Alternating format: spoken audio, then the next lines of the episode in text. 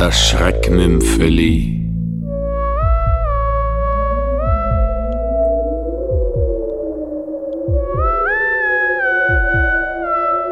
Der Tod hält ein Glas Portwein in der Hand.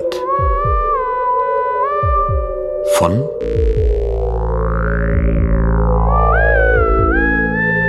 Urs Karpf.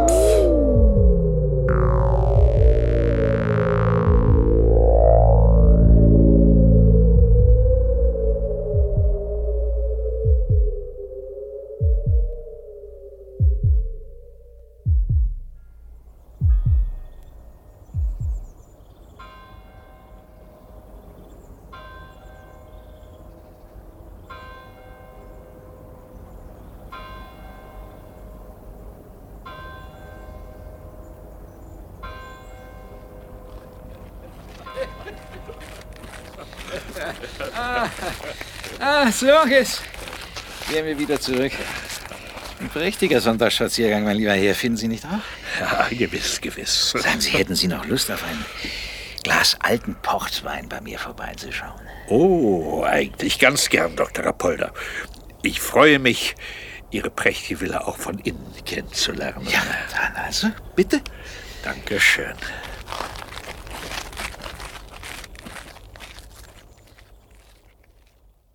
Gibst du doch bitte Platz. Ja, da in dem alten Lederfauteuil. Oh, danke. So, Dankeschön. Besten Dank. das Feuer im Schmiede wird gleich wieder aufflammen. So, ich werde mal den Wein holen. Für uns zwei alte, alleinstehende Knaben ist das genau das Richtige. Ein Spaziergang, ein Feuer, ein Glas Portwein und ein philosophisches Gespräch. Ja, Sie haben tatsächlich etwas von einem Philosophen an sich, mein lieber Herr. Das habe ich in den drei Monaten, seit Sie hier als mein neuer Nachbar wohnen und wir uns getroffen haben, feststellen können. Wissen Sie, ich habe lange Jahre allein gelebt. Eine Frau ist vor fast 25 Jahren gestorben. Und da ich nicht unbedingt der Mensch bin, der sich unterschiedslos im Umgang mit anderen hingibt, ist mir die Einsamkeit zur vertrauten Begleiterin geworden. So.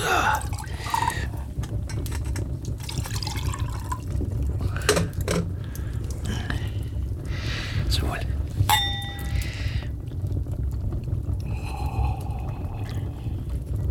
Bei Ihnen nun, lieber Freund, ich darf Sie doch so nennen, spüre ich deutlich, dass auch Sie an vielen Wechselfällen Ihres Daseins gereift sein müssen. Denn die Quintessenz ist bei Ihnen nicht ähm, Verbitterung oder Hass, sondern Verständnis und eben philosophische Gelassenheit. Ja, das schätze ich an Ihnen. Warum sollten wir nicht Freunde werden? Komplizen unserer gemeinsamen Einsamkeit. Wäre das möglich, Dr. Rapolda? Kann man wirklich Komplize der Einsamkeit werden? Befinden sich die Menschen nicht ausschließlich zur Komplizenschaft zusammen, wenn sie etwas gemeinsam unternehmen? Ich verstehe Ihren Sarkasmus völlig. Aber unter den gegebenen Umständen wäre es vorteilhaft, wenn Sie Ihren Gedanken eine konkretere Form verleihen würden. Eine Wirklichkeit, wenn ich so sagen darf. Ja, vielleicht haben Sie recht, mein lieber Herr.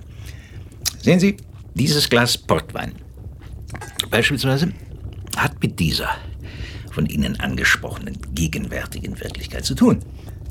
Wir genießen das Getränk, freuen uns an dem schön geschliffenen Glas und gleichzeitig stellt es für mich darüber hinaus eine andere, für mich vergangene Form des Konkreten dar, wobei eine Tote eine nicht unbedeutende Rolle spielt. Eine Tote. Ja. Es handelt sich um eine Frau. Um es direkt auszusprechen, ich habe Alice vor nicht ganz äh, 25 Jahren hier in diesem Raum, die saß im selben Sessel wie Sie, mit Hilfe eines Glases Portwein vergiftet. Das kann doch nicht Ihr Ernst sein. Doch. Ich habe in den langen Jahren der Einsamkeit immer wieder Gelegenheit gehabt, mir Rechenschaft über mein einstiges Handeln abzulegen und darf Ihnen versichern, dass ich nie Bedauern über meine Tat verspürt habe. Ja, wusste denn niemand davon? Gab es keine Obduktion? Nein. Aber Sie können ja nicht wissen, dass der junge Herr Kollega, der den Totenschein ausstellte, nicht die mindeste Veranlassung fand, an meiner eigenen Diagnose der Todesursache zu zweifeln, sondern sie ohne weiteres übernahm. Ich durfte mir sogar erlauben, ein so simples Gift wie Arsentrioxid zu benutzen. Aber Dr. Rapolda, als Arzt müssen Sie doch wissen, dass man Arsenik bei einer Exhumierung auch heute noch chemisch nachweisen könnte. Ja, ich weiß, mein lieber Herr. Aber wer käme schon auf so eine Idee? Und in vier Monaten ist sowieso alles verjährt. Das stimmt allerdings. Ist das nicht merkwürdig? Sie sprachen von einer Komplizenschaft. Und ich verstehe jetzt warum. Sie suchen schon seit bald 25 Jahren jemanden, dem Sie sich anvertrauen können, der an Ihrer Schuld mitträgt. Und jetzt haben Sie mich dazu auserkoren, Mitwisser ihres Verbrechens zu werden und durch mein Schweigen meinen Anteil daran zu übernehmen. Ich will und kann das nicht. Hm. Das ist doch lediglich eine Ausrede. Warum sollte Sie das überhaupt berühren? Es tut mir leid für Sie, Dr. Rapolder. Vermutlich steht mir da mein einziger Beruf im Weg. Ich ich war Kommissar bei der Sicherheits- und Kriminalpolizei. Jetzt kommen wir der Sache endlich näher. Ja, meinen Sie tatsächlich, ich hätte das nicht gewusst? Aber mein lieber Herr, ich bin doch nicht auf den Kopf gefallen. Bereits als ich Sie das erste Mal sah, wusste ich genau, wen ich vor mir hatte. Und im Übrigen habe ich von viel mehr eine Ahnung, als Sie glauben. Meine Frau hatte, sagen wir es mal nach den gängigen Begriffen, ein Verhältnis mit einem jungen Inspektor der Kriminalpolizei. Und das waren Sie, Herr. Alice wollte mich ihretwegen verlassen.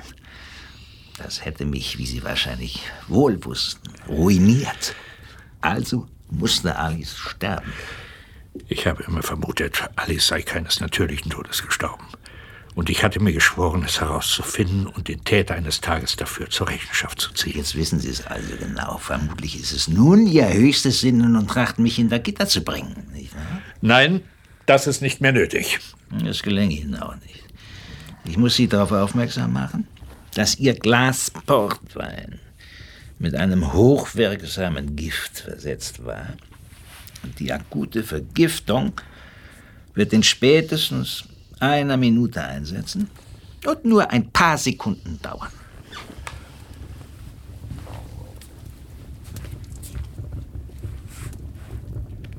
Sie irren sich, Rapolder. Sie sind alt und unaufmerksam geworden. Sonst hätten Sie bemerkt, dass ich die Gläser vertauscht habe.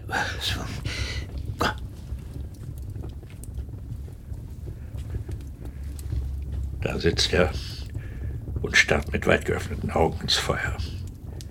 Wenn ein Arzt zu morden versucht, dann mit Gift. Das war ja vorauszusehen. Doch hätte er sich ausrechnen können, dass ich darauf nicht hereinfallen würde. Alles wird nach einem Selbstmord aussehen.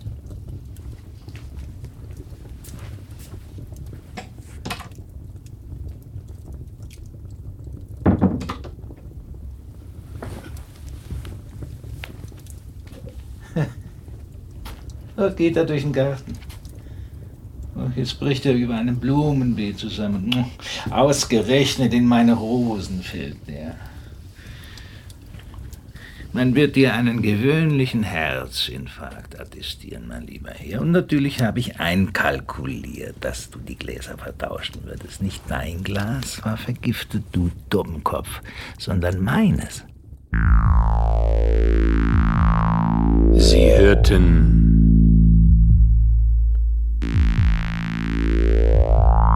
Das Schrecken im Valley.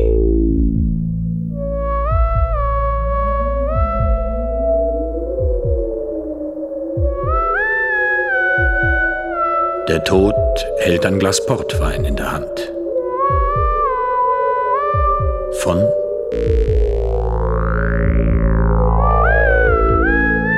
Urs Karp.